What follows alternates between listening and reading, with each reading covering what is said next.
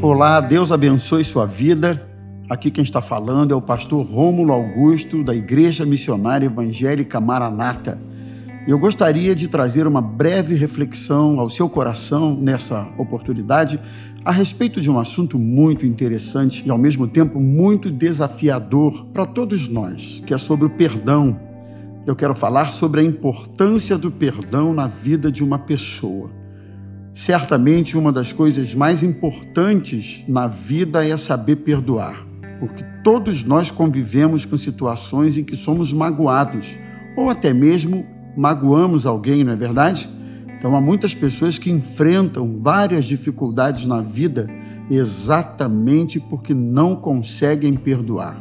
E por isso alimentam sentimentos que só trazem tristeza, dor, angústia. O perdão é tão importante e tão necessário que a Bíblia nos faz sérias recomendações a esse respeito.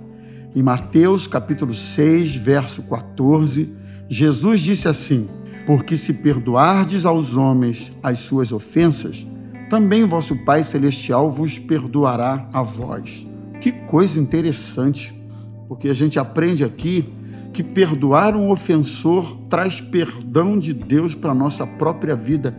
Vejam como é sério a questão de perdoar, ou a questão do perdão. Nós aprendemos ainda que o perdão traz libertação. Salmos 32, verso 1, o salmista diz assim: Como é feliz aquele que tem suas transgressões perdoadas e seus pecados apagados. Quem tem seus pecados apagados, suas transgressões perdoadas. Interessante que há pessoas que não conseguem perdoar a si mesma e acabam se sentindo escravizadas pelo sentimento de culpa. O perdão nos liberta dos ressentimentos. É interessante destacar isso aqui. E eu me lembro de José. José, ainda jovem, foi traído pelos seus irmãos, vendido pelos seus irmãos, mas José, tempos mais tarde, perdoou esses irmãos que o haviam traído. José certamente não conviveu com o ressentimento por causa da sua traição. A gente aprende ainda, queridos, na Bíblia Sagrada que o perdão cicatriza as feridas da alma.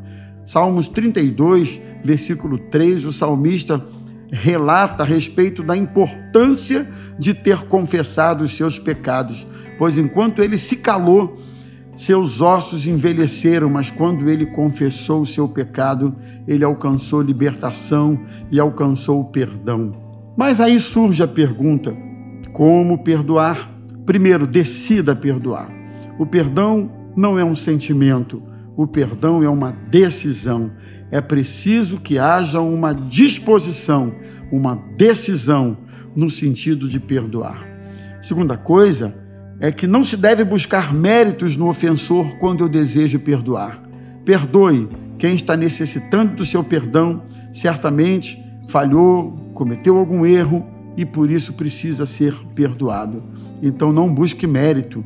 E eu aprendo ainda que eu posso perdoar pedindo graça a Deus. Portanto, que Deus abençoe a sua vida, que o seu coração seja um coração perdoador, inclinado ao perdão. Certamente o maior beneficiado com isso será você mesmo. Gostaria de orar rapidamente para que Deus ajude você nesse desafio do perdão. Pai querido, te apresento esta pessoa querida que está ouvindo essa reflexão e eu quero te pedir, abençoa o seu coração, abençoa a sua vida, que haja uma intervenção tua, Senhor, um milagre e que ele consiga perdoar. É o que eu te peço em nome de Jesus. Amém. Deus abençoe sua vida.